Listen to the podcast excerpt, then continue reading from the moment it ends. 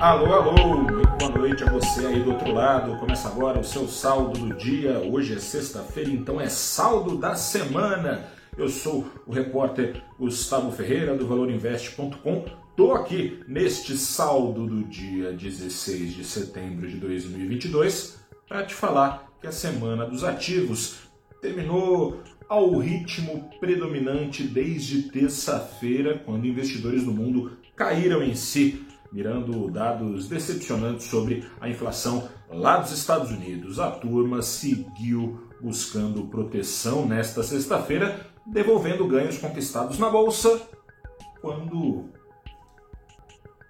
a turma ia agindo como se o rally de preços estivesse em vias de ser superado no mundo. Não é o caso, está longe disso, conforme alertavam economistas e vieram dados confirmando ao longo da semana nesse embalo e à espera de decisão de juros nos Estados Unidos nesta quarta-feira, o Ibovespa trocou o que era ganho em setembro por queda, queda pouca, mas queda de 0,22% no acumulado do mês, caiu nesta sexta-feira 0,61%, fechando uma baixa acumulada na semana de 2,7%. Por pouco se segurou aos 109 mil pontos a busca por proteção, aproveitando aqui, resultou num dólar aquecido em mais de 2%, alta do câmbio de 2,17% aqui no Brasil.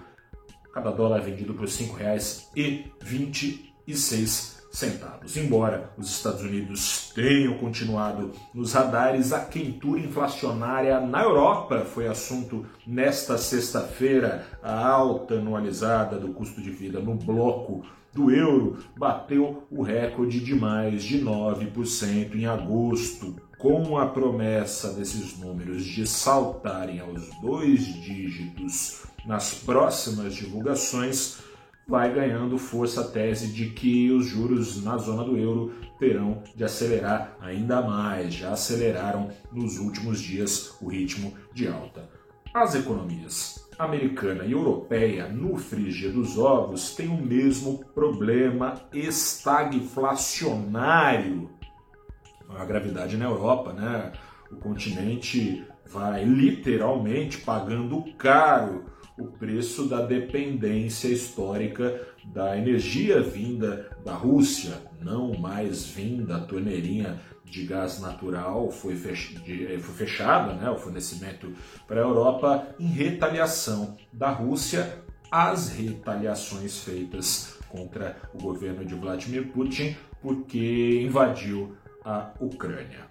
Ao mesmo tempo em que o mercado de trabalho está muito inchado, anabolizado pelos estímulos praticados ao longo da, da pandemia na Europa e nos Estados Unidos, inflando salários, a falta de insumos vai adicionalmente puxando o custo de vida para cima, né? Como efeito, as economias dos Estados Unidos e da Europa vão perdendo tração antes mesmo dos juros completarem o ciclo de alta. Hoje, por exemplo, os juros dos Estados Unidos, dos Estados Unidos estão ali na faixa dos 2%, tem economista falando que vai para os 4,5%. A economia já vai patinando e antes fosse por causa de juros, mas é por causa da própria inflação, o que não evitará, portanto, essa desaceleração econômica, mais juros, de modo a deprimir a demanda ao nível historicamente baixo da oferta, doloridamente, sim mas uma medida inescapável para evitar uma espiral inflacionária ainda mais poderosa e perene.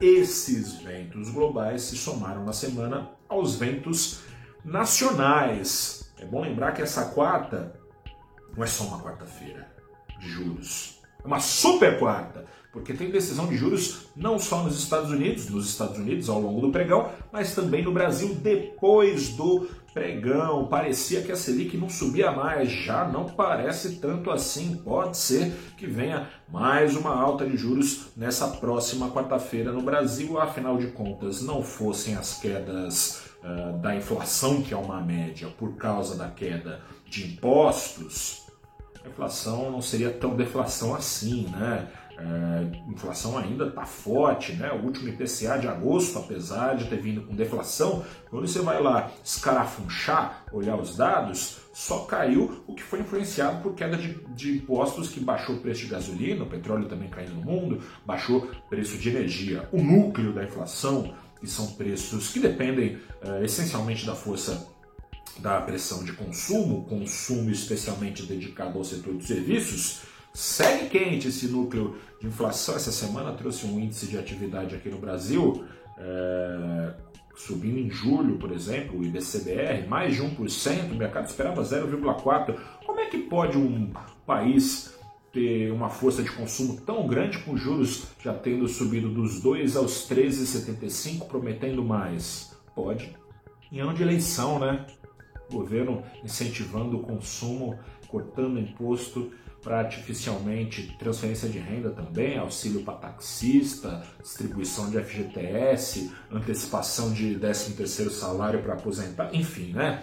Aquela festa de ano eleitoral que você já conhece muito bem, aí o país cresce, né? Lá para frente não deve ser a mesma coisa, enfim, é neste embalo se deu a apreensão aqui no Brasil à espera desta super quarta de juros. Será que sobe? Será que não sobe a Selic? E como é que isso interfere? Isso pode ser interferido pela decisão que acontece mais cedo nos Estados Unidos. Quer saber? Então vem saber nessa segunda-feira às nove da manhã. Comigo, com a Tatiana Pinheiro, que é economista para Brasil da Galápagos, e também com meu xará, Gustavo Sung, economista-chefe da Suno. Estaremos ao vivo então às nove da manhã nesta edição semanal do programa Abrindo os Trabalhos, toda segunda-feira às nove da manhã, no canal do Valor Invest no YouTube, no Instagram, no Twitter, no Facebook, no LinkedIn e onde mais for possível. Um grande abraço, nos falamos, até a próxima.